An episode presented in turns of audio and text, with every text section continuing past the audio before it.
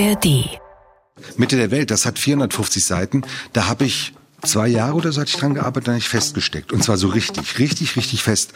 Äh, bis mein dann neuer Verleger mich zum Abendessen einlud, um zu gucken, wer ich bin und sich dann von diesem Roman erzählen ließ. Und ich natürlich so, oh, das geht überhaupt nicht weiter und die Figuren und la. Und, und dann sagte er, willst du den dann fertig schreiben irgendwann? Ich sag so, ja schon. So, dann schreib das, du faule Sau, du bist einfach nur faul. oh.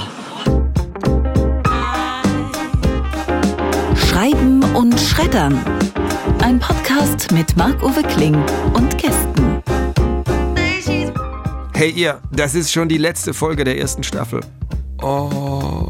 Zu Gast ist der Erfinder von Rico und Oscar, der begnadete Andreas Steinhöfel. Und wir fragen uns, wie schreibt man eigentlich ein Kinderbuch? Natürlich tun wir das vor Publikum. Los geht's. Ich finde ja, Kinderbücher sind das Beste, was man schreiben kann. Geht es dir auch so, man hat das angenehmste Publikum, also ist jetzt äh, kein Angriff gegen alle Erwachsenen hier, aber es ist schwer zu toppen, Kinder als Publikum. Ja, aber man hat auch das, das gnadenloseste Publikum. Also wenn du beim Kind nicht alle halbe Minute irgendwie was lieferst, dann, dann werden die ja zu Popcorn. Dann flottieren die so frei herum, verlassen den Saal schlagen auf die Heizung ein oder auf ein Fenster oder auf den Kopf. Das ist schon ein anspruchsvolles Publikum, finde ich. Mein Traum ist wirklich, vor erwachsenen Menschen aus dem Dr. Oetker Backbuch vorzulesen, ohne vorher zu sagen, dass das Backbuch kommt. Also fängst du damit so, Marmorkuchen. 500 Gramm Mehl.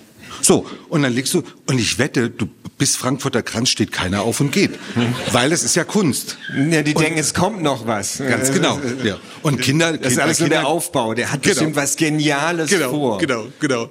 Und bei Kindern kannst du es nicht bringen. Die, nee, die flippen aus dann. Ja. ja. Sehr schnell, ja. Okay, pass auf. Die erste Seite, ja, das ist ein gutes Thema. Wie schaffst du es, die Kinder sofort in die Geschichte zu ziehen? Also es ist schon so, dass ich denke, jede Geschichte sucht wirklich und braucht ihren eigenen Anfang. Das heißt, da gibt's verschiedene Möglichkeiten einfach. Und äh, das ist dann tatsächlich häufig so, dass ich den Anfang nochmal umschreibe oder so, wenn ich merke, so das Ding hat sich, das ganze Buch hat sich in eine Richtung entwickelt, wo der Anfang nicht mehr zu passt, den du vorher hattest. Ich habe Andreas gebeten, jetzt einen Einstieg vorzubereiten, den er vorliest, mhm. und dann reden wir nochmal drüber. Gut. Die Nudel lag auf dem Gehsteig. Sie war dick und geriffelt, mit einem Loch drin von vorn bis hinten. Etwas getrocknete Käsesoße und Dreck lebten dran. Ich hob sie auf, wischte den Dreck ab und guckte an der alten Fensterfront der Tiefe 93 rauf in den Sommerhimmel. Keine Wolken und vor allem keine von diesen weißen Düsenstreifen. Außerdem, überlegte ich, kann man Flugzeugfenster nicht aufmachen, um Essen rauszuwerfen. Ich ließ mich ins Haus ein, zischte durch das gelb getünchte Treppenhaus rauf in den dritten und klingelte bei Frau Darling. Sie trug große bunte Lockenwickler im Haar, wie jeden Samstag. Könnte eine Rigatoni sein. Die Soße ist auf jeden Fall Gorgonzola, stellte sie fest. Hm, lieb von dir, mir die Nudel zu bringen, Schätzchen, aber ich habe sie nicht aus dem Fenster geworfen. Fragt mal Fitzke. Sie trippte sich mit dem Finger an den Kopf, verdrehte die Augen und guckte nach oben. Fitzke wohnt im vierten. Ich kann nicht leiden. Und eigentlich glaubte ich auch nicht, dass die Nudel ihm gehörte. Rico, ich kürze ab, geht aber trotzdem dahin. Man muss immer bei Fitzke klopfen. Seine Klinge ist nämlich kaputt. Vermutlich schon seit 1910, als das Haus gebaut wurde. Warten, warten, warten, schlurf, schlurf, schlurf, hinter der dicken Altbautür. Dann endlich Fitzke in Person. Wie üblich in seinem dunkelblauen Schlafanzug mit den grauen Längsstreifen. Sein Knittergesicht war voller Bartstoppeln und in alle Richtungen standen ihm die strähnigen grauen Haare vom Kopf ab. Er ist so was Ungepflegtes. Ein dumpfer, muffiger Geruch schlug mir entgegen.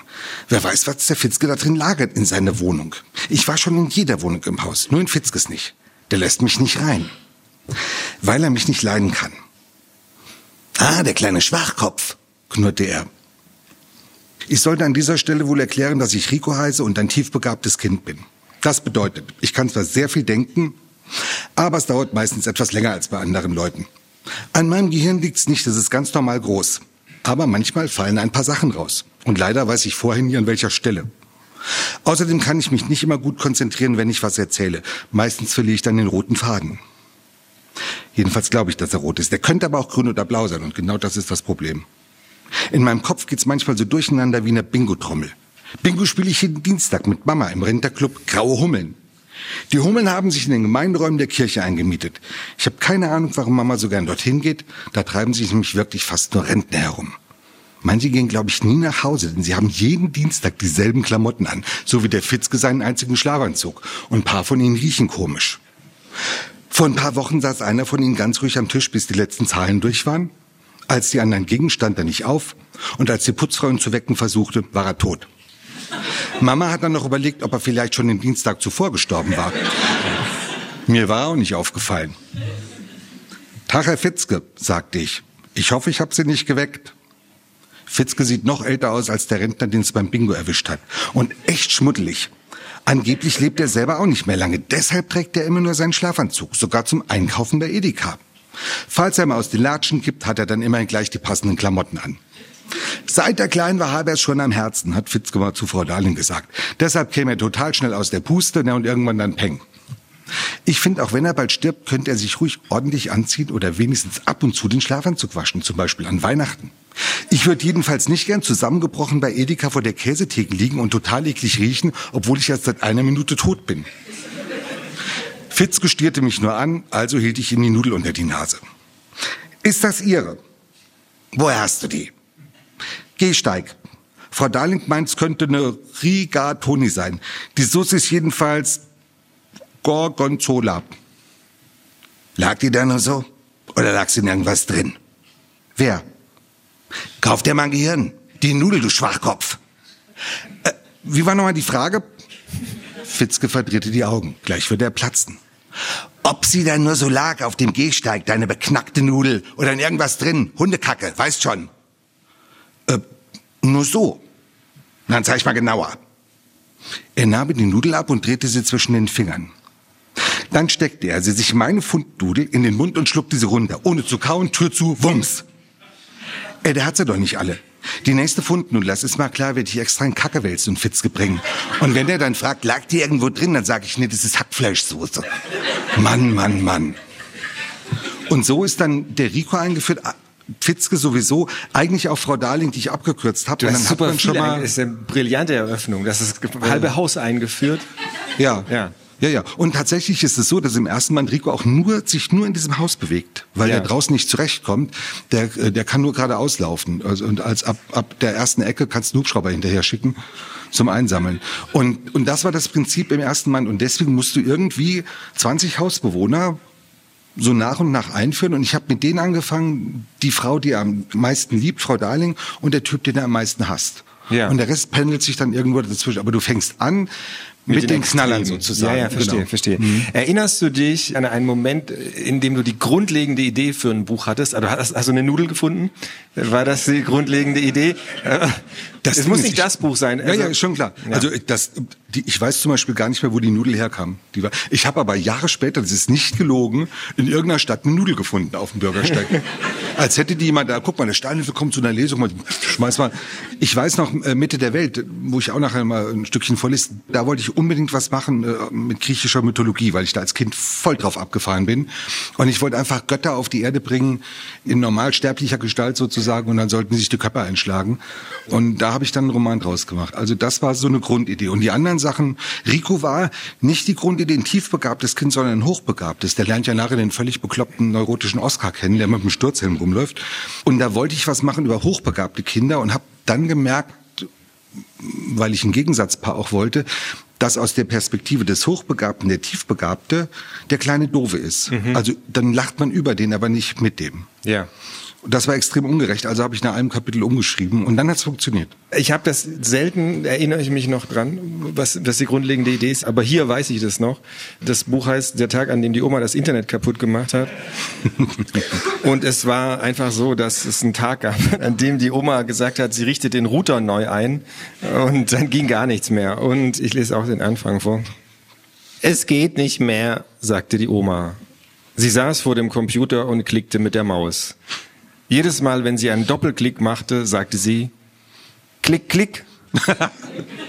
Tiffany blickte von ihrem Puzzle auf, guckte die Oma an. Es waren Ferien. Deswegen war Tiffany nicht im Kindergarten, sondern im Wohnzimmer. Und deswegen waren Oma und Opa da.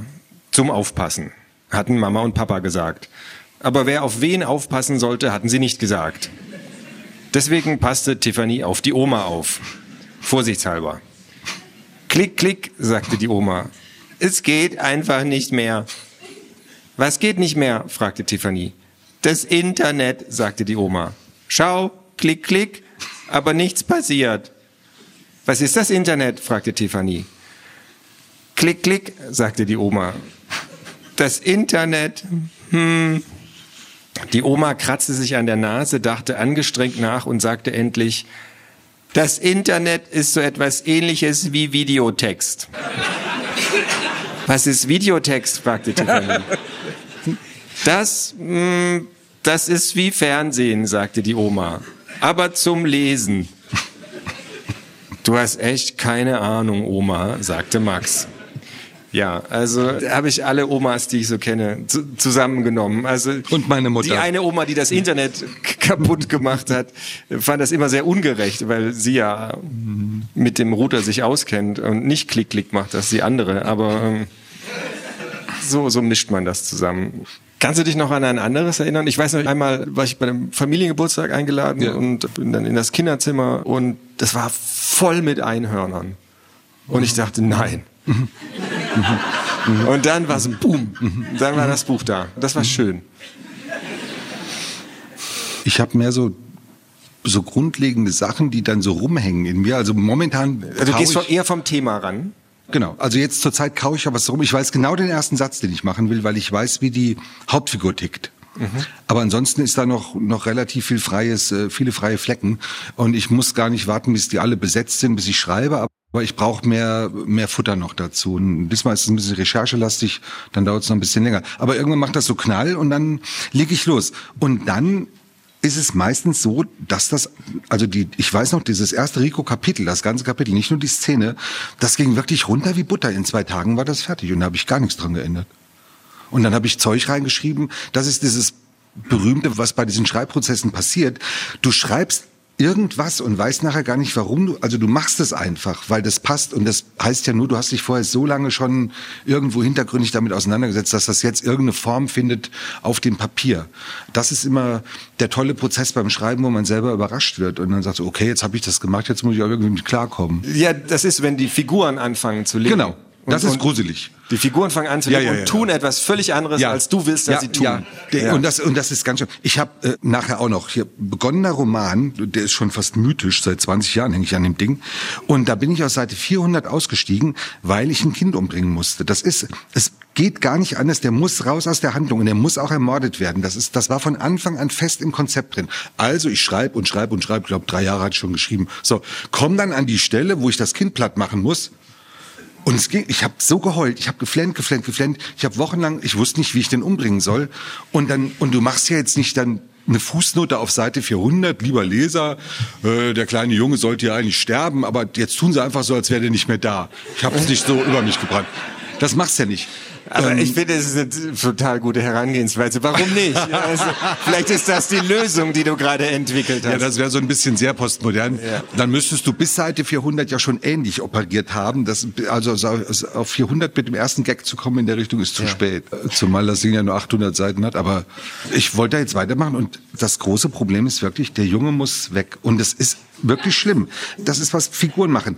Der ist eh im ganzen Buch viel mehr Opfer schon geworden, als ich das wollte. Es sind viele biblische Bezüge drin. Und also das ist eine echt extrem üble Geschichte über Holocaust und Zwangsarbeit und was weiß ich. Also nichts, wo man mal so, ja, und dann stirbt doch noch das Kind, ja, ja. Das ist grauenvoll. Das ist wirklich ganz schlimm. Und ich behaupte, dass der Leser genauso zusammenbricht wie ich an der Stelle. Aber man muss es halt machen. Und womöglich muss ich noch älter und zynischer werden, bis ich dann sage, ja gut, dann ist jetzt eben weg.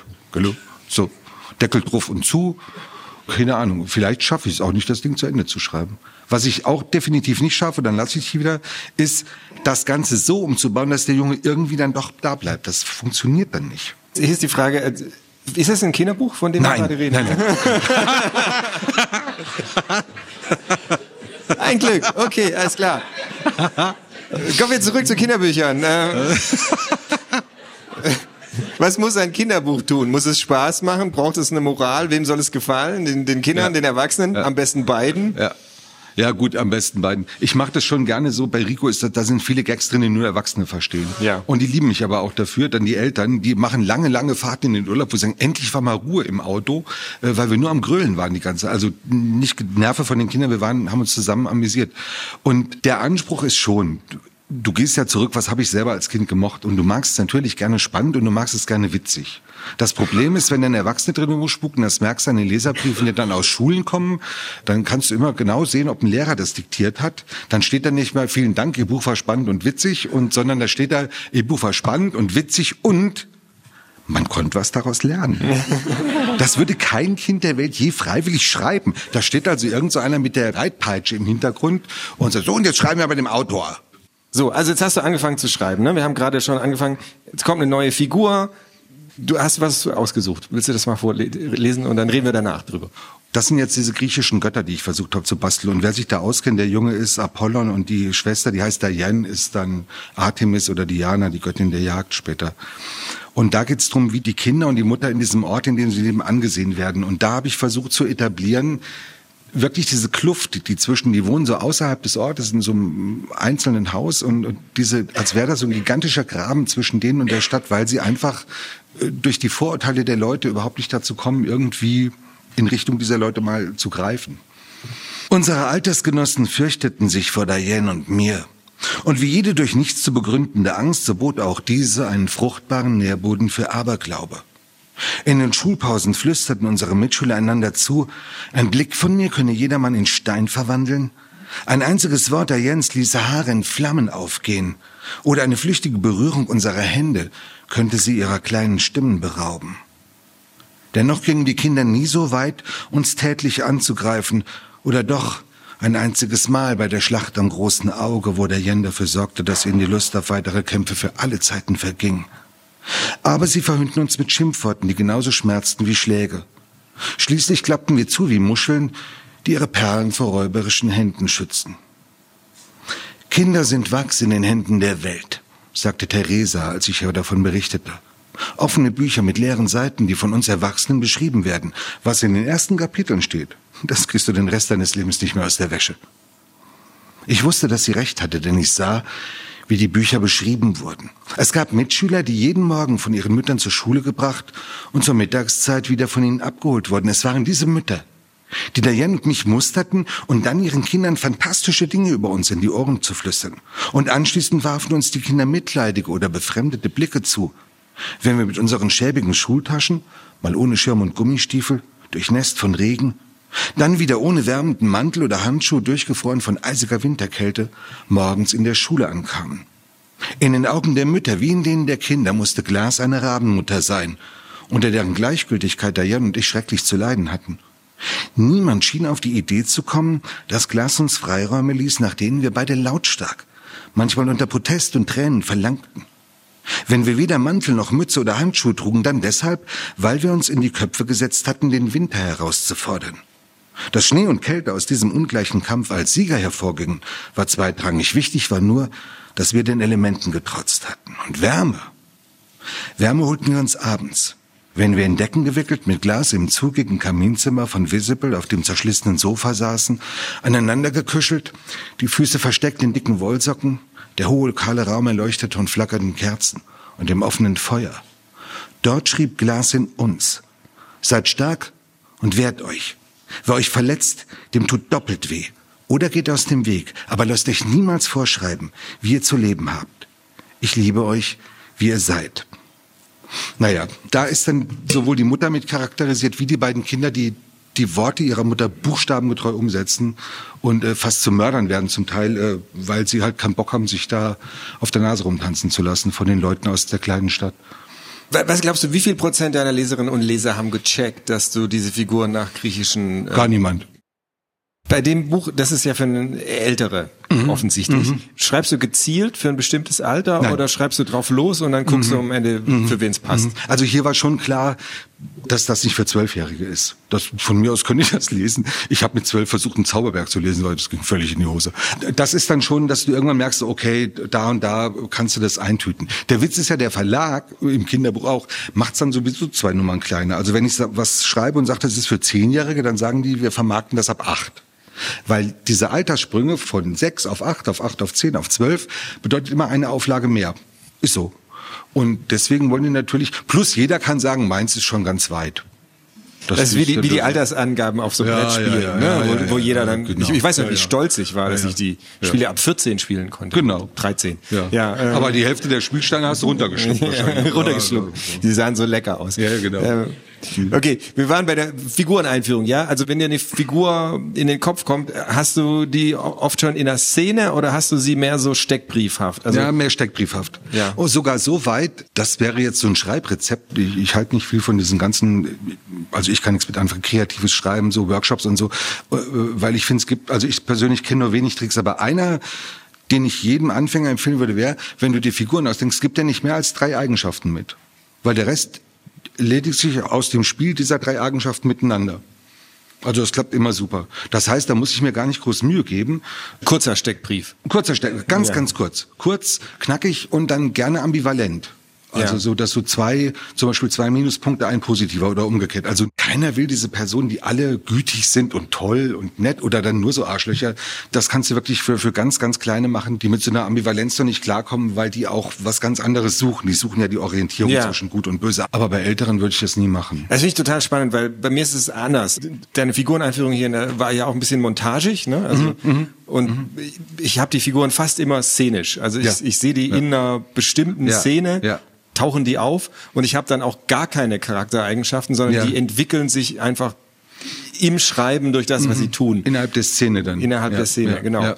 Ich äh, lese jetzt mal äh, hier eine Figureneinführung vor. Äh, Die wichtigste Figur in, in meinem neuen Buch, das heißt das Klugscheißerchen. Es ist nicht die erste Figur, die eingeführt wird, sondern es geht um äh, zwei Geschwister, Tina und Theo Teufel. Sie sind umgezogen, sie sind auf dem Dachboden, auf dem sie eigentlich nicht spielen sollen und sie tun es trotzdem. Theo stand auf einer verstaubten Umzugskiste mit der Aufschrift Bücher, welche die Vormieter hier anscheinend vergessen hatten. Er benutzte eine leere Rolle Küchenpapier als Fernrohr und hielt Ausschau. Ich sehe ein Handelsschiff der britischen Krone, rief er begeistert. Hart Backbord, bereit machen zum Entern. Da bewegte sich plötzlich etwas in der Bücherkiste. Theo kreischte und sprang herunter. Auch ein Monsterpirat kann sich ja wohl mal erschrecken. Das ist bestimmt nur eine Ratte, sagte seine Schwester Tina. Theo kreischte lauter. Eine Ratte? fragte er angewidert. Oder eine richtig große, fette Spinne, sagte Tina. Eine richtig große, fette Spinne? kreischte Theo noch lauter.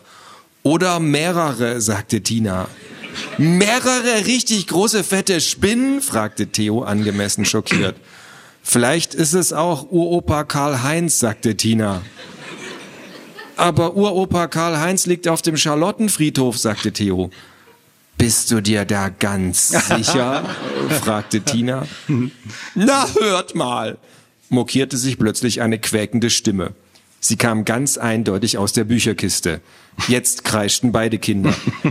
Weil natürlich hatte Tina ihren kleinen Bruder nur ein wenig erschrecken wollen und nicht wirklich geglaubt, dass Uropa Karl-Heinz in dieser Kiste steckte. Könnt ihr bitte das Kreischen einstellen? rief die Stimme. Das ist ja nicht zum Aushalten. Ich habe sehr empfindliche Ohren. Lass uns Mama und Papa holen, flüsterte Theo. Hast du, hast du etwa Angst? fragte Tina. Hä? Nein, sagte Theo, obwohl er volle Kanne Angst hatte. Genau, wie Tina übrigens. Und mit zittriger Stimme fügte er hinzu, ein Monsterpirat hat niemals Angst. Wir sind doch die Schrecken der sechs Weltmeere.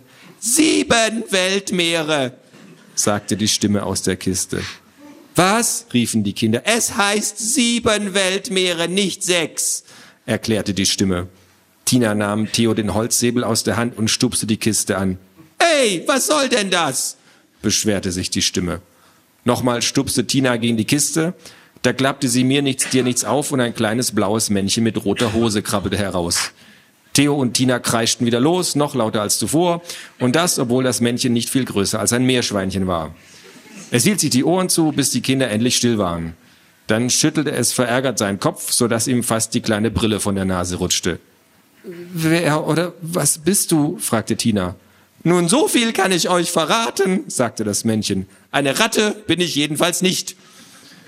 Mit seinem kleinen Zeigefinger schob es seine Brille Richtung Nasenwurzel. Eine richtig große, fette Spinne auch nicht, sagte Tina. Auch nicht mehrere, sagte Theo.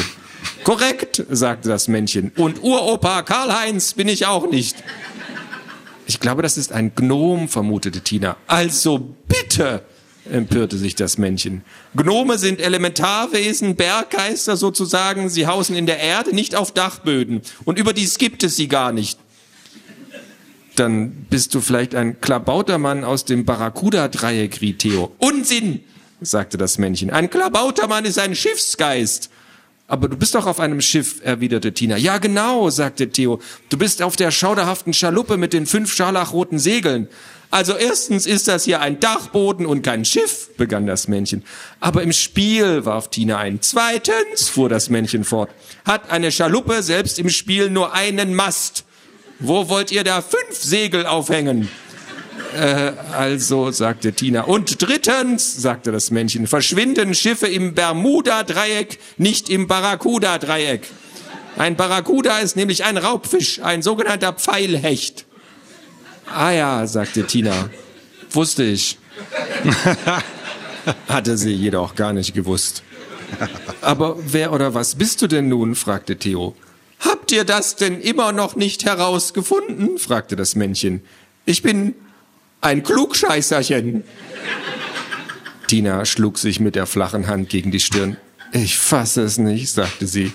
Wir haben ein kleines blaues Klugscheißerchen auf dem Dachboden. Ich bin nicht blau, verbesserte das Klugscheißerchen. Ich bin türkis. Ja, ja.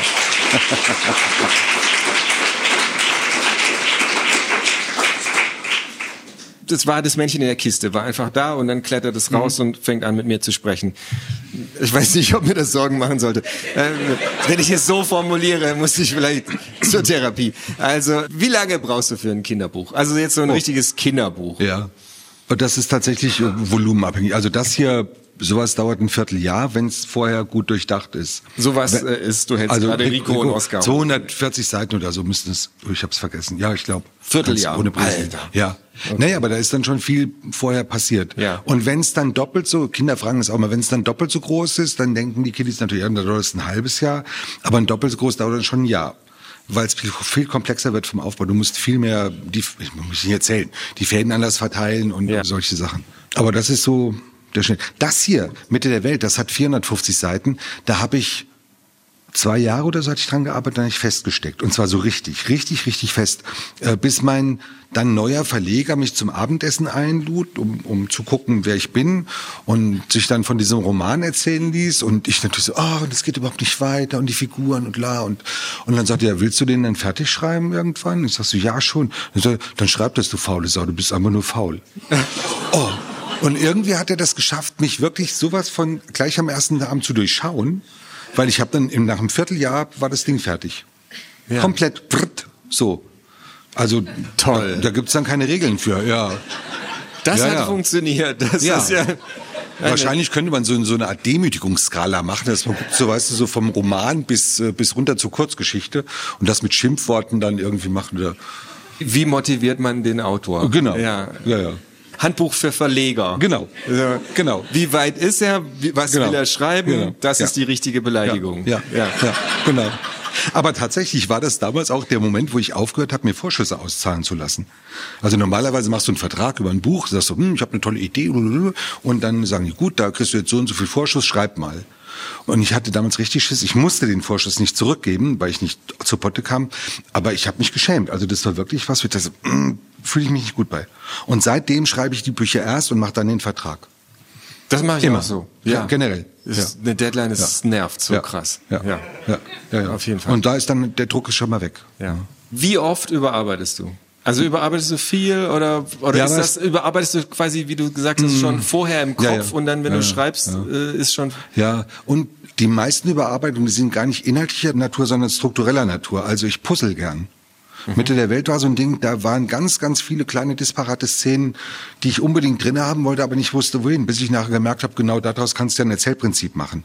Dass du so ein Leben, das erinnert wird, keiner von uns erinnert sich chronologisch. Mhm. Du fängst dich an und du sagst, äh, ich, ich kam auf die Welt dann und dann und bla. Also so geht's ja nicht. Das geht Sprung, Sprung, Sprung, Sprung, Sprung. Und das habe ich dann da drin gemacht und dann ging das. Das war dann trotzdem nicht immer leicht. Letztlich musste auch einer bestimmten Dramaturgie folgen. Du kannst nicht nur die Klopper bringen und dann hast du 100 Seiten Langeweile, weil sich da nicht viel tut. Du musst schon gut dosieren alles. Im Kinderbuch ist es einfacher, weil das sowieso danach verlangt, dass du wirklich relativ häufig Highlights setzt und nicht darauf vertraust, dass das Kind als Leser sich auf eine Poetik einlässt oder, oder auf, auf einen Gedankengang, den es dann über drei, vier Seiten mit durchzieht. Da schmeißt das das Ding in die Ecke, weil nichts passiert. Was ich an den Kinderbüchern im Gegensatz zu den Büchern für Erwachsene so mag, es gibt diese Legende, dass Jack Kerouac das On the Road irgendwie in einem Flow geschrieben hat, mhm. so. Und das kriege ich mit einem Roman nie hin, ja. ja. Aber mit einem Kinderbuch, das gibt's das wirklich, dass du die erste Fassung schreibst und schreibst und schreibst und hast der, der Tag ist rum mhm. und du hast aber das Buch grundsätzlich mhm. steht es schon.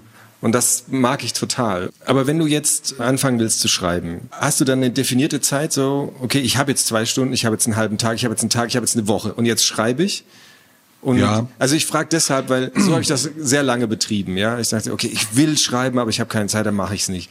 Und inzwischen habe ich, ich bin hierher gefahren im Zug, ich habe im Zug E-Mails beantwortet, dann habe ich gemerkt, der Zug hat zehn Minuten Verspätung, ich habe noch zehn Minuten, bevor ich in Frankfurt aussteige.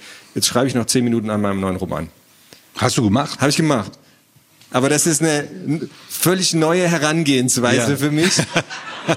weil ich das Gefühl habe, ich komme sonst gar nicht mehr zum Schreiben. Ja. Und es ging. Und dann habe ich mich ja. gefragt, okay, habe ich all die Jahre mir das einfach nur eingeredet, das ja. geht nicht, ja. das, du musst die Zeit haben, nimm ja, den Raum. Verstehe, verstehe. Ja. Also ich, ich habe das probiert tatsächlich in allen möglichen Varianten und ich bin echt nicht nur, dass ich diese Zeit brauche, also so ein Zeitfenster, ein großes freies, ich brauche auch dann meinen Schreibtisch. Also ich kann überhaupt nicht unterwegs. Ich habe mal Cornelia Funke besucht, als sie noch in Hollywood lebte, in, in Beverly Hills und mit meinem Kaffee trinken springt die hoch.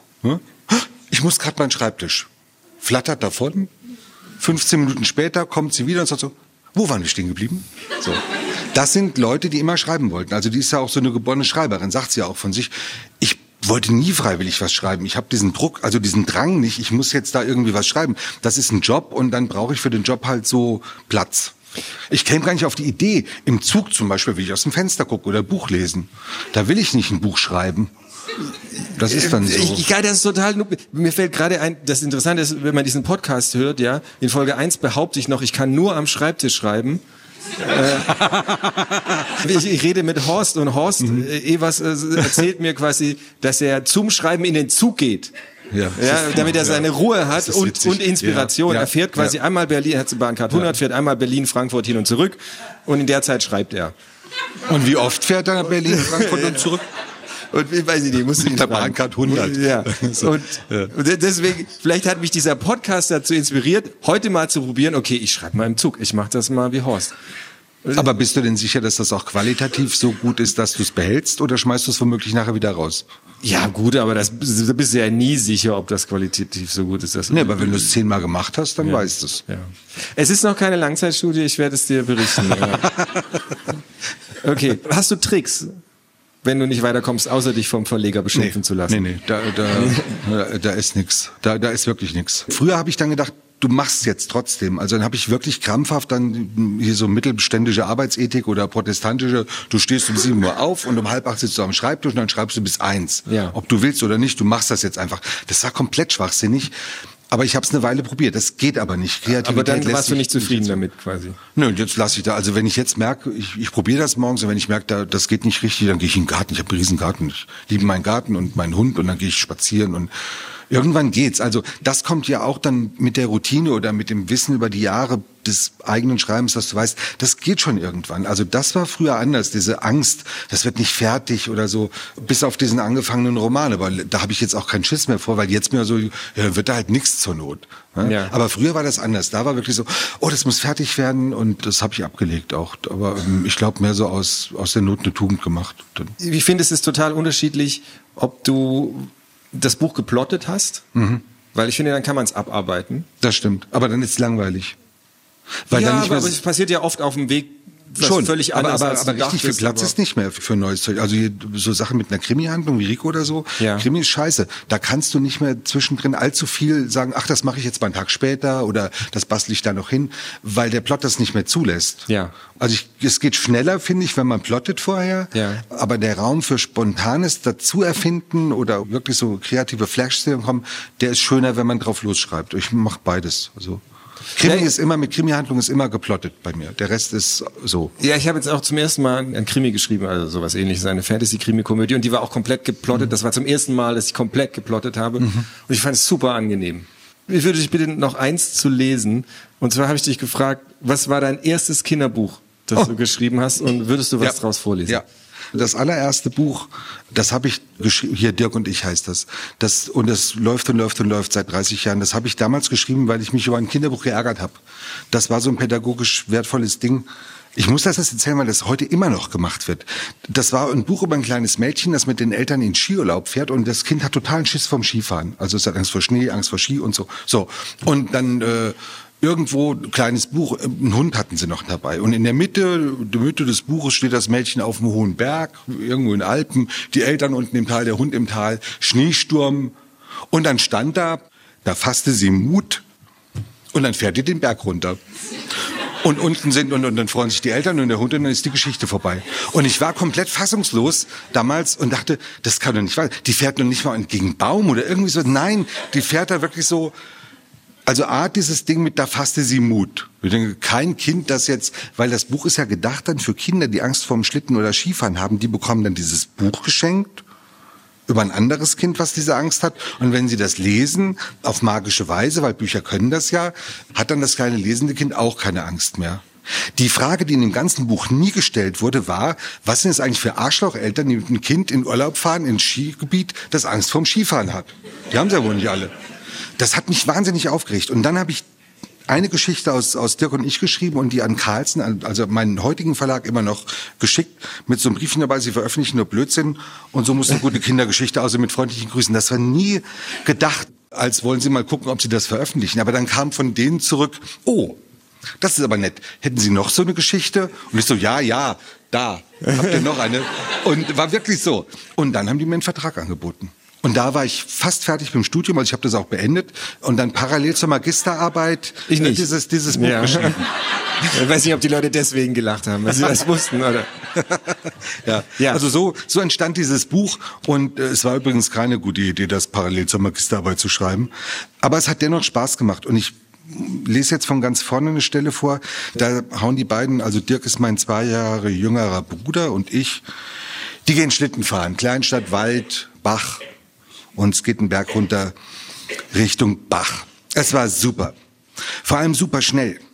Der Wind rauschte mir um die Ohren, die Schneeflocken klatschten mir ins Gesicht und ich konnte kaum was sehen, weil ich die Augen zugekniffen hatte. Es ging schneller und schneller und Dirk schrie, er wäre der beste Schlittenfahrer der Welt und ich schrie, wann wir endlich ankämen, ich könnte nichts sehen. Dann gab's einen Schlag.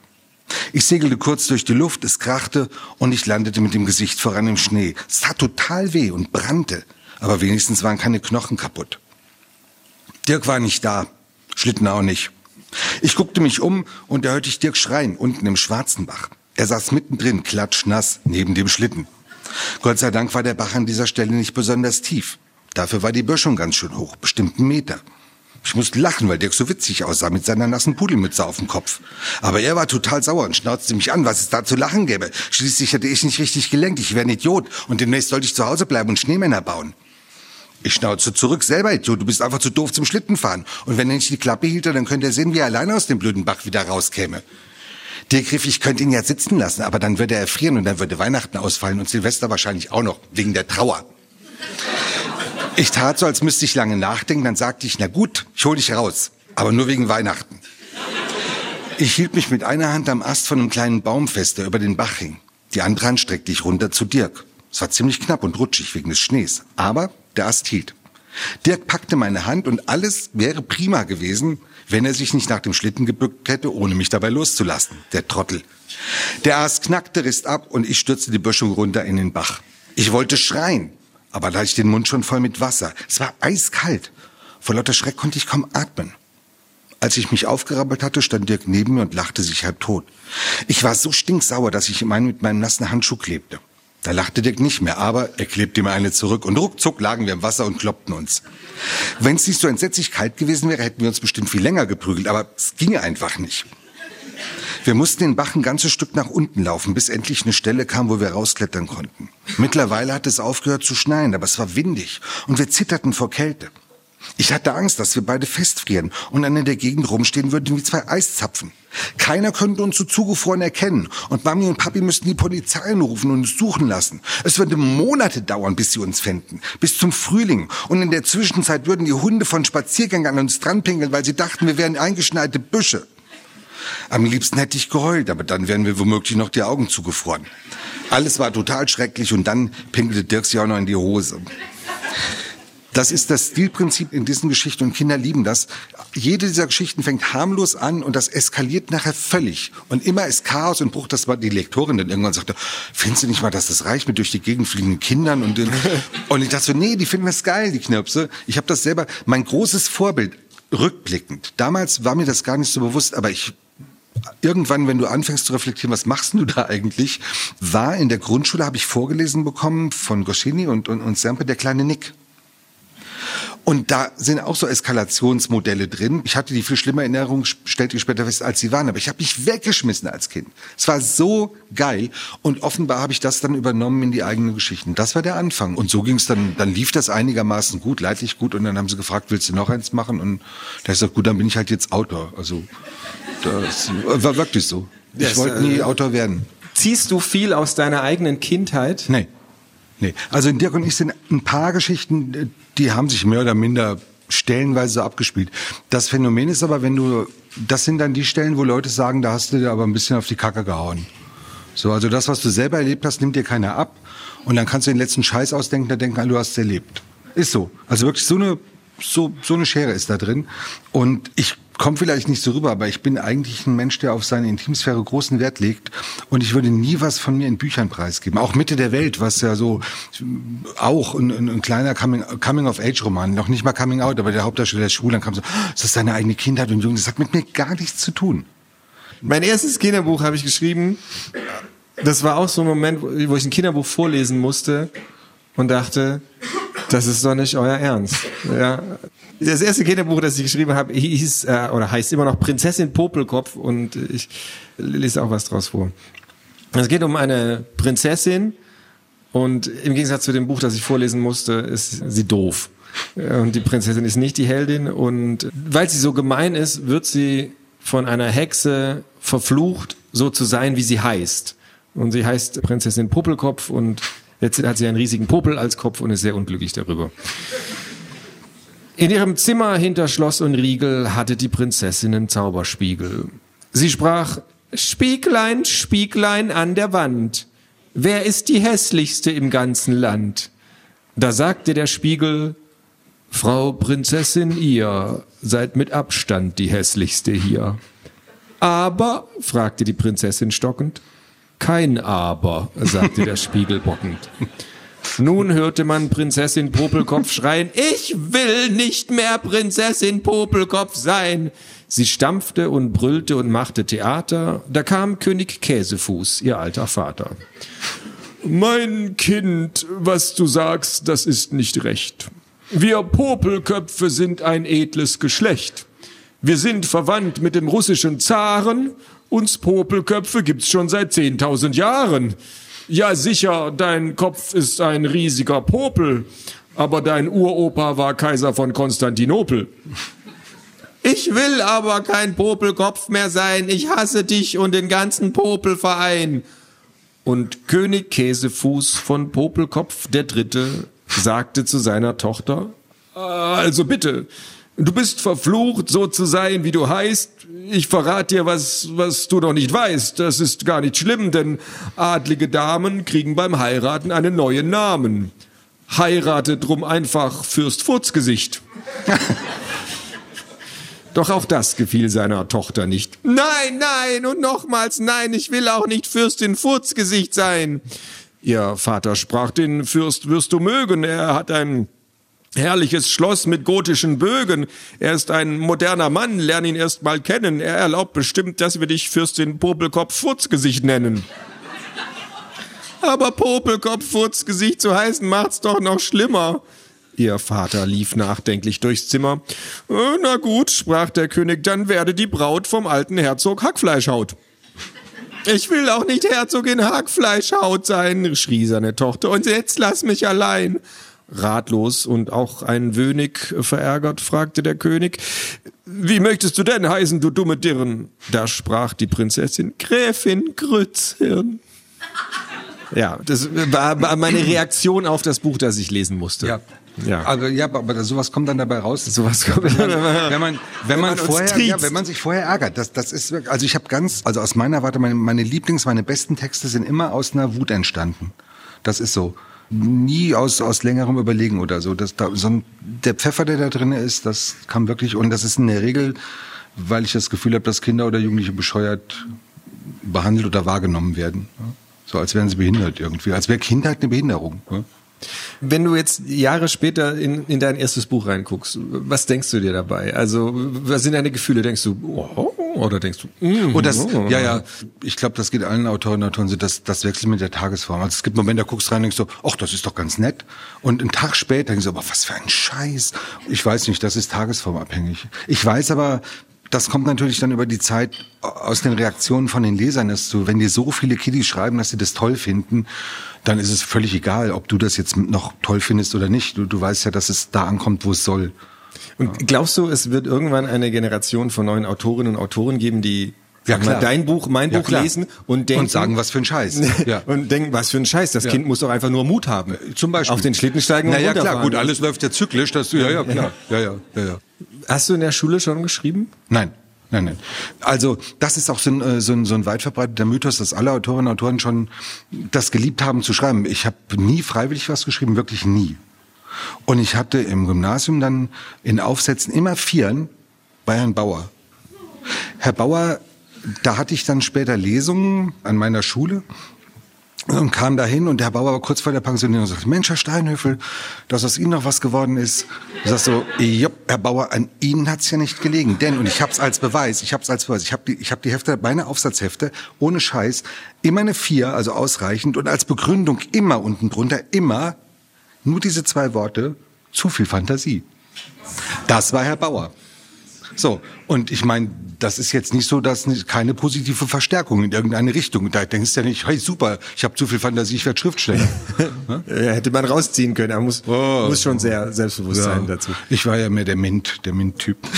Und an der Uni, da weiß ich beim Essay-Writing, englische Literatur, da meinte meine Professorin, haben Sie mal überlegt, was zu schreiben, weil dir die Essays gefallen haben. Und ich so, nee, also. Und dann, was ich vorhin erzählte, dann kam das mit dieser dämlichen Geschichte. Das, ja, also es ist ja ganz hervorragend, dass du die gelesen hast. Ja, Ja. Glück gehabt. das Okay, du, du brauchst deinen Schreibtisch, hast du schon gesagt. Ja. Womit schreibst du? Äh, Computer. Ich habe das mal probiert, weil ich bin ja auch so ein klischeebehafteter Mensch. Also ich dachte dann, Autoren und Autorinnen sitzen abends am Schreibtisch mit so einem Glas Rotwein und einer Kerze und dann schreiben die von Hand mit so am besten mit einer Feder. Das habe ich gelassen, aber schon so mit Hand.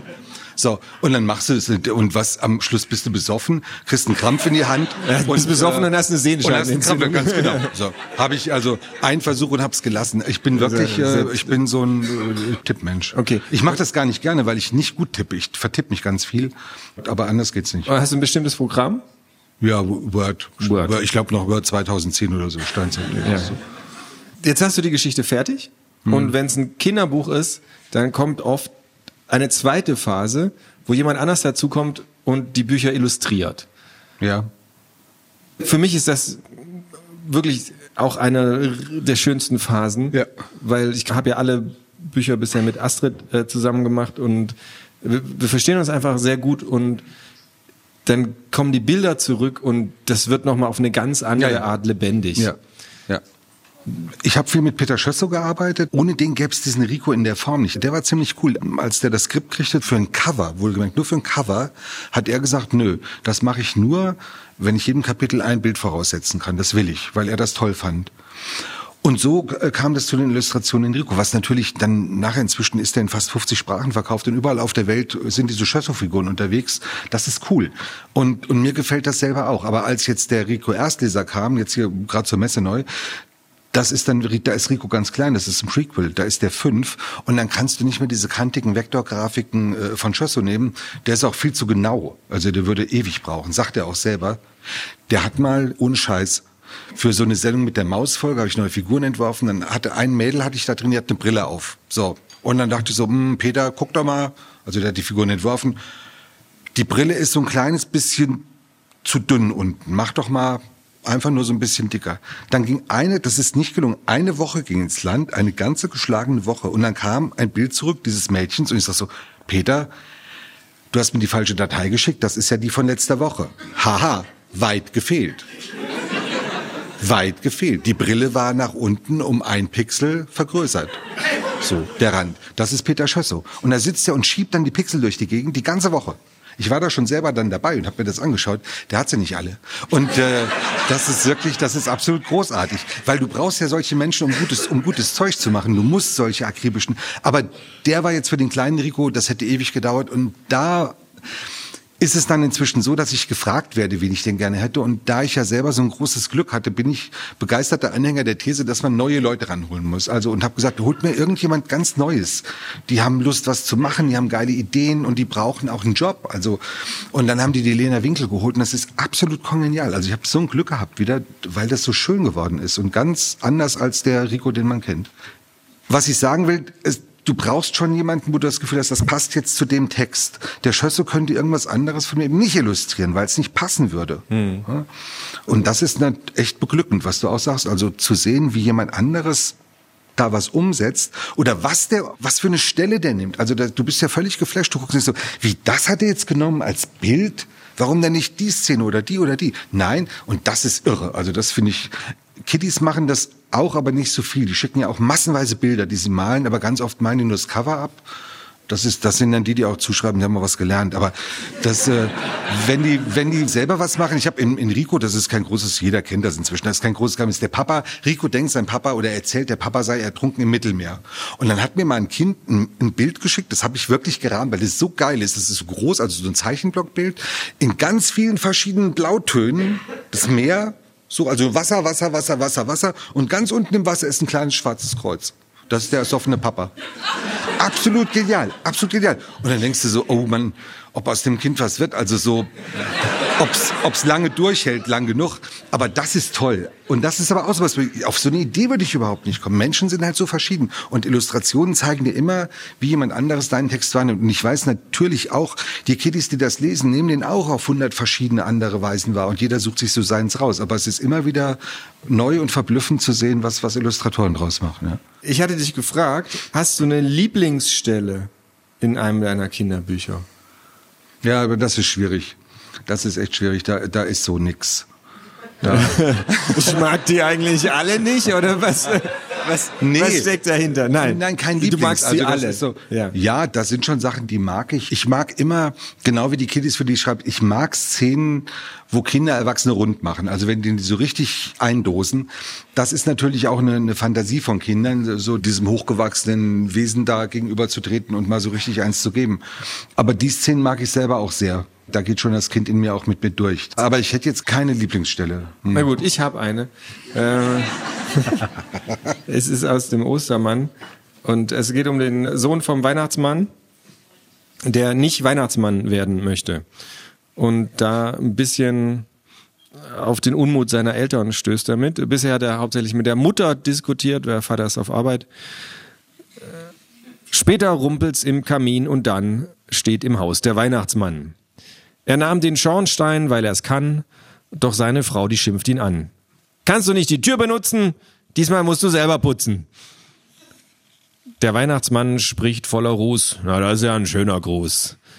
Da fragt der Knabe, Kekse eintütend, O je, Papa, warum so wütend? Sein Vater seufzt, ach, mein Sohn, die Wichtel wollen Mindestlohn. Auch soll ich sie auf Facebook liken, sonst wollen sie ab morgen streiken. Ein anderes Problem, oh Sohn, heißt Schokohohlkörperproduktion. Weißt du, was meine alten Augen lasen? 56 Prozent sind Hasen. Doch bald, Kind, und das ist mir lieb, übernimmst du ja den sch schönen Betrieb. Da lacht die Frau, gleich wird dir grausen, dein Sohn hat wieder neue Flausen. Glocken mag ich nur an Kühen, ich mag es, wenn die Blumen blühen, ich mag Farben, ich mag Düfte, mag kurze Hosen um die Hüfte. Es leuchten aller Menschen Minen, wenn die Blumen mit den Bienen. Im Frühling atmet man viel freier und wie sage ich's, ich mag Eier. Wenn ich groß bin irgendwann, werde ich der Ostermann. Der Vater zieht vom Kopf die Mütze. Was du da redest, ist doch Grütze. Ich glaube, dass ich nicht begreife, ich brauche bitte schnell eine Pfeife. Gibst du wirklich niemals Ruhe, immer Neues forderst du. Den Rentieren die Freiheit geben, auch Weihnachtsbäume sollen leben, dann kein Fleisch mehr und jetzt das, alter Schwede, mir wird's zu krass. Wir haben wirklich viele Fans, warum willst du zur Konkurrenz? Da reißt der Mutter die Geduld. Weihnachtsmann, du bist selbst schuld. Weißt du, warum dein Sohn so denkt? Weil du ihm dieses Vieh geschenkt. Wohin sie zeigt, dort bei der Vase sitzt verschämt ein kleiner Hase. Der Junge nimmt ihn auf den Arm. Er ist so kuschelig, weich und warm.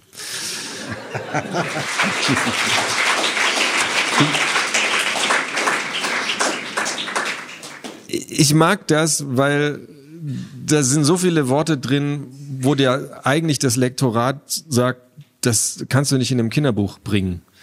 Mindestlohn, Facebook liken, Schoko-Hohlkörperproduktion, das sind alles, mhm. kennst du das? Mhm. Wenn du ein Buch abgibst und es kommt dann quasi zurück und, also ich habe eine ganz tolle ja. Kinderbuchlektorin, die ja. arbeitet mit sehr sanftem Druck. Sie sagt nie, das können wir nicht machen, ja. sondern sie sagt, du wenn das du das so? machen willst, unterstütze ich dich mhm. natürlich, mhm. aber. Mhm. Ja, ja, ja. Das war aber relativ früh habe ich dann das Glück gehabt, ich habe also langjährig dann Lektorin gehabt, weil ich ja nie schreiben wollte, das ist jetzt wirklich nicht gelungen, habe ich dann immer gesagt, ja, aber ganz ehrlich, dann lasst es doch. Wenn euch das so und so nicht passt, dann ihr müsst es ja nicht machen, dann mache ich einen anderen Job. So. Und das hat immer funktioniert.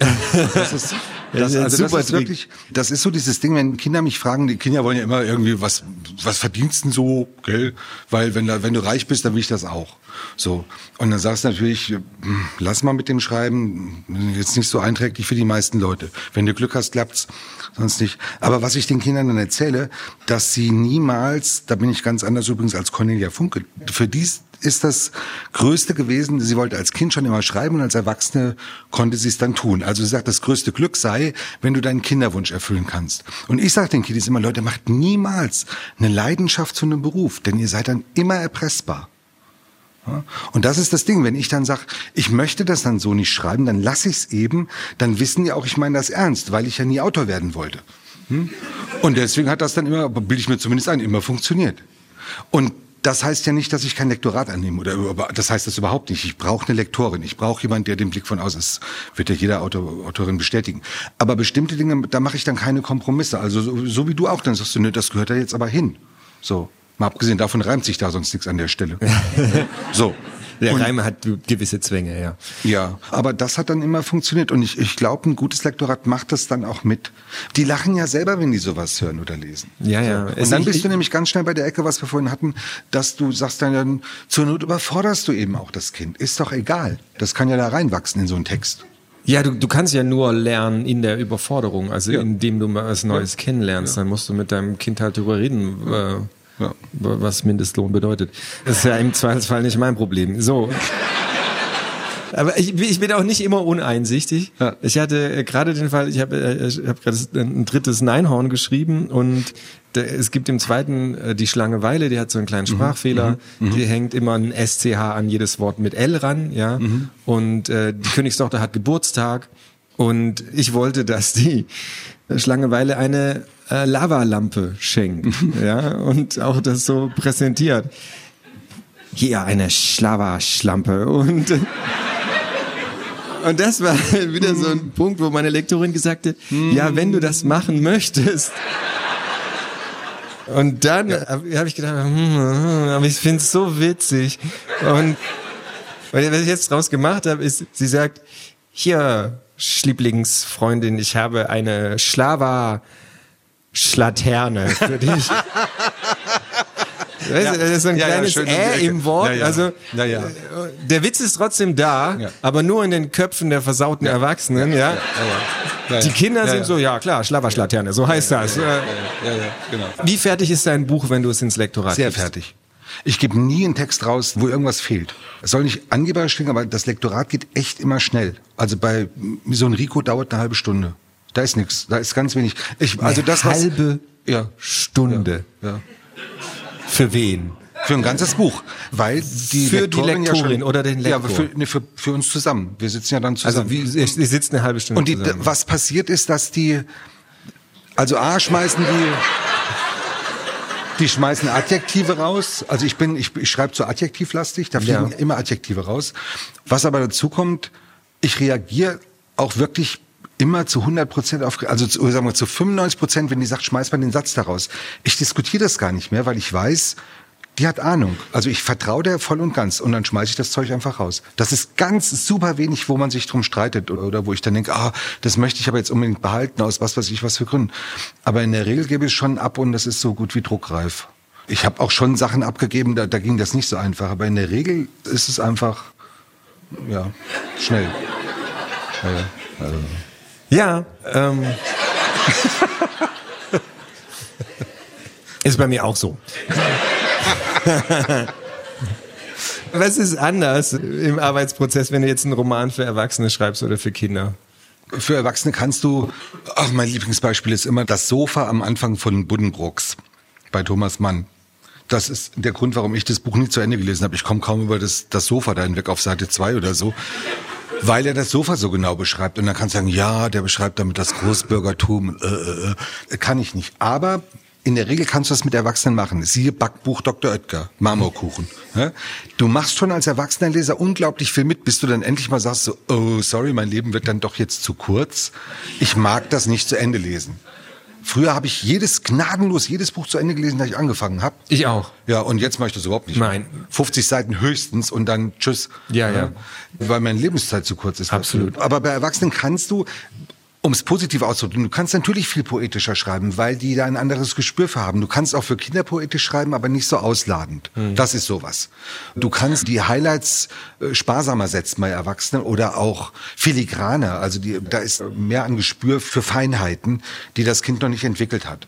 Aber sonst, auch Erwachsene möchten einfach gut unterhalten werden oder auch mal äh, zum Nachdenken gebracht werden oder so. Aber da sind die Unterschiede dann nicht mehr so groß. Und du kannst, okay, syntaktisch, da kannst du wirklich mal richtig so auf den Voll. Wobei ich habe in Anders, das ist so ein Buch, das habe ich jetzt nicht dabei, auch so für 12, 13, da habe ich mir vorgenommen, ich will den längsten Satz in einem Kinderbuch schreiben, den jeden Autor geschrieben hat, im Kinderbuch. Und der geht über anderthalb Seiten. Ja, kamen noch keine Todesanzeigen von Zwölfjährigen oder so. Oder so. Das Kind ist jetzt an den Nebensätzen gestorben, aber Hat sich verschluckt. Genau. Ja. Zumal das mit Wasser, ich, das ist dann so ein Wasserding, das Wasser fließt und also das, das hat schon auch war, einen das, Sinn. war das die Grundidee für das Buch? Nein. Ich habe Nein, nein. diesen anderthalbseitigen Satz, den ich schon immer in ein Kinder. Jetzt stricke ich ein Buch drum. Ja, ja, ne, ich bin ja nicht Hitchcock. Der hat ja wirklich manche äh, Filme gemacht, wo er sagte, ich wollte genau diese, das war die Szene, Diese die mich Einstellung interessiert hat, diese. Einstellung. Ja. Der Rest war mir scheißegal. Nee, nee, das kam dann beim Schreiben, wo ich dachte so, boah, das wäre jetzt wirklich, als die Story auch hergegeben hat, lass das mal so meandrieren und das hat einfach auch Spaß gemacht und es trägt dich dann und, und hat aber auch keiner gemerkt. Also auch nicht Erwachsene. Ja. Was waren deine Lieblingsbücher als Kind? Als Kind? Ja. Oh, jetzt hier der kleine Andreas in Biedenkopf an der Lahn, das sind so 6000 Einwohner. Das heißt, wir hatten keine richtige Stadtbibliothek, nur so eine Art Bücherei. Und da waren für Kinder fünf Bücher. An vier davon kann ich mich nicht mehr erinnern, weil die so ätzend waren, dass ich nur einmal reingeguckt habe. Aber das fünfte war Jim Knopf. Und ich behaupte bis heute, die Hälfte aller Stempel da hinten drin, der Verleihstempel, stammten von mir. Ich habe das gelesen und gelesen und gelesen. Ich habe ich habe das bestimmt 20 Mal gelesen, ungelogen, über die Jahre. Immer wieder dieses Buch ausgeliehen. Und ich habe das so geliebt und ich liebe es bis heute. Also es ist eins meiner absoluten Lieblingskinderbücher.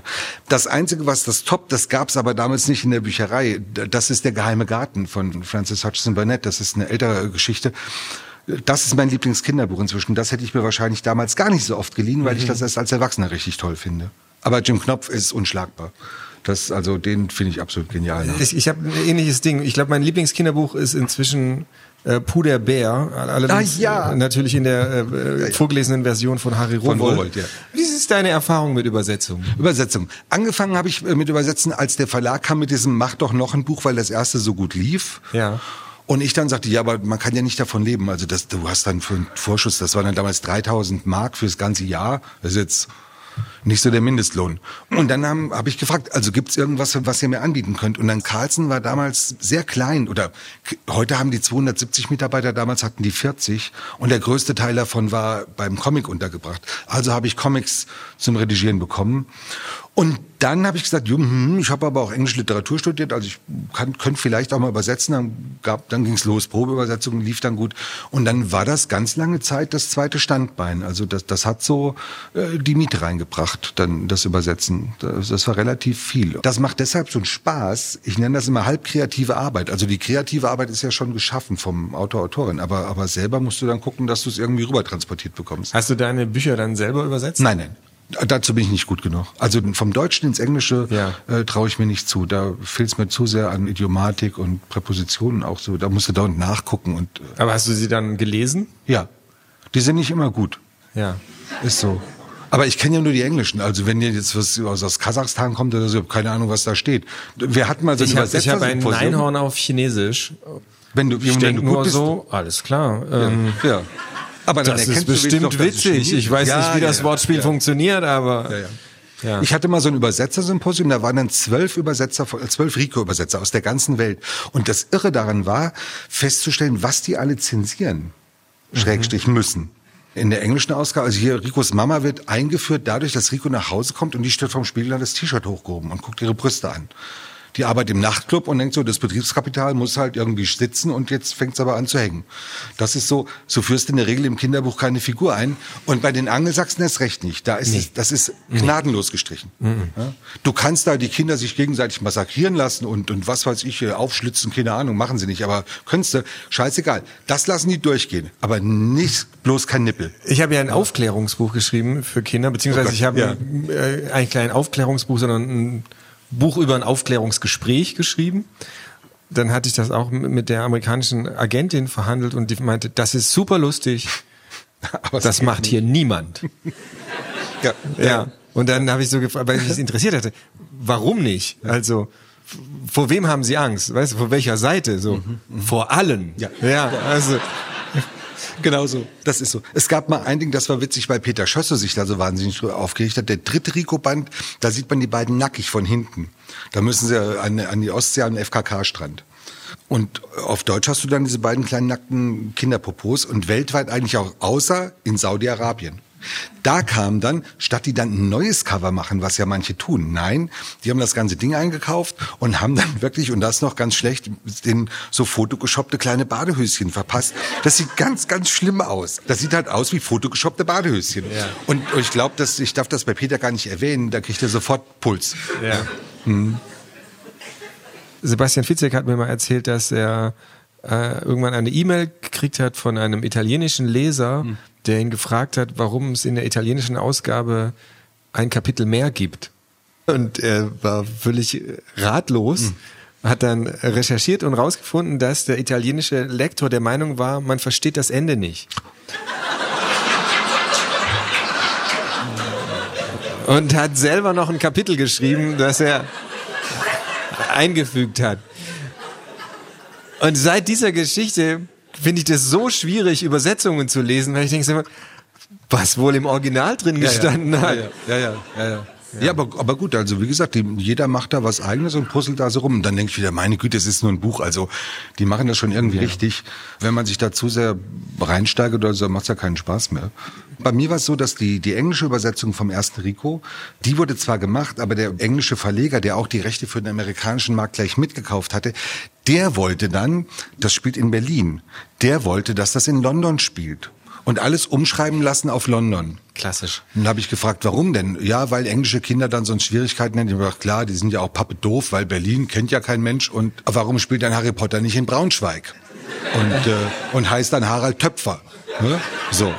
Und das war das Ende unserer Freundschaft. Und dann hat der, dieser kleine Rattensack, hat dann, weil der die Option gezogen hatte für alle Folgeromane, hat er dann einfach verhindert, dass in Amerika die Bücher weiter veröffentlicht wurden oder dass irgendjemand die übersetzen kann. Was dann als die Kinofilme kamen, und 20th Century Fox angefragt hat, ob sie für Amerika das neu verfilmen könnten, wo ich kein Problem gehabt hätte, da waren die Rechte blockiert. Ich muss das mal sagen, das man soll ja kein Bodyshaming machen, aber der ist nicht so groß. Man muss aufpassen vor kleinen Männern. Das ist wirklich wahr.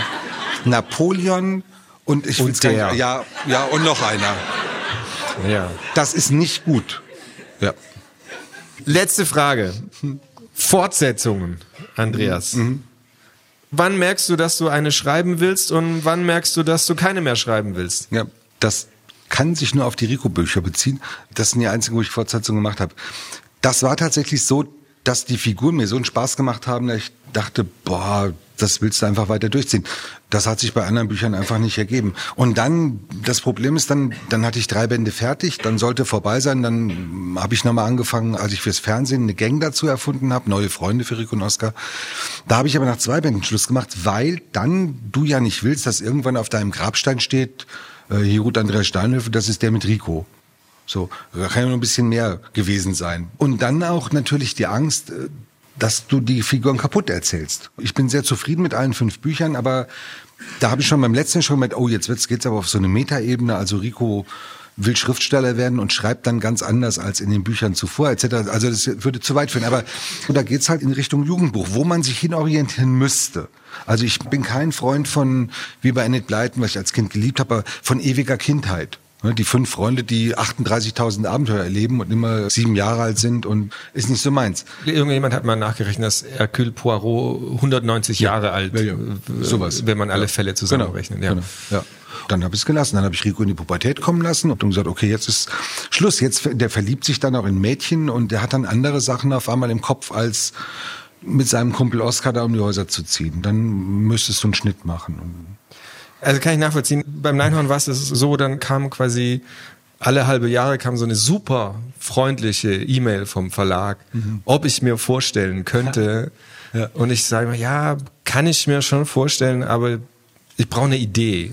Und die kam dann ganz lange nicht, andere Sachen gemacht. Und dann hat es sich ergeben, dass ich von einer hm, jetzt nicht näher zu, zu definierenden Person mhm. quasi wöchentlich vom Geburtstag ausgeladen wurde. Und dann dachte ich, ah, ich glaube, das ist mein Thema. Ja, ja, ja. ja, ja. Habe ich auch den Schmerz bewältigt dass ich auch nicht vom Kuchen ja, ja. probieren sollte. Und also das muss man ja auch mit. Schreiben ist ja immer auch bezahlte Therapie. Ja, absolut. Ist, ja, ja, Schreiben ist Therapie. Ja, das ist ein guter Schluss. Vielen Dank, dass du da warst. Ein großer Applaus für Andreas Steinhöfel. Aber auch von Marc. Vielen Dank.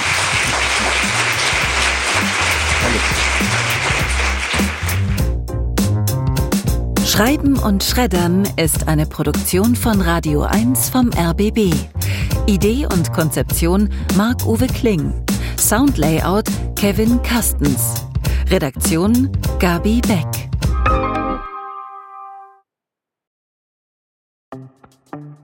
Hey, hier kommt jetzt noch ein Podcast-Tipp. Wir sind Jan, Daniel, Katharina und wir machen für euch den Bücher-Podcast Eat, Read, Sleep. Bücher-Podcast? Klingt unsexy? Moment, wir machen ja keinen klassischen Ich erzähle euch, was ihr lesen müsst Podcast. Nein. Wir diskutieren über Elfensex im Fantasy-Roman. Wir bringen Lieblingsbücher mit, Bestseller, Klassiker, Liebesromane, krasse Literatur. Für alle Lesetypen und auch für Leute, die gar keine Zeit haben zu lesen. Ja, die können ja stattdessen unseren Podcast hören. Ja, genau, quasi als Leseersatz. Abgesehen von Buchtipps und gelegentlichen Verrissen gibt es auch Interviews mit Büchermenschen bei uns. Die All-Time-Favorites der HörerInnen. Und jede Menge Fun Facts rund um Literatur. Eat, Read, Sleep findet ihr in der ARD Audiothek. Am besten direkt abonnieren und Teil unserer Community werden.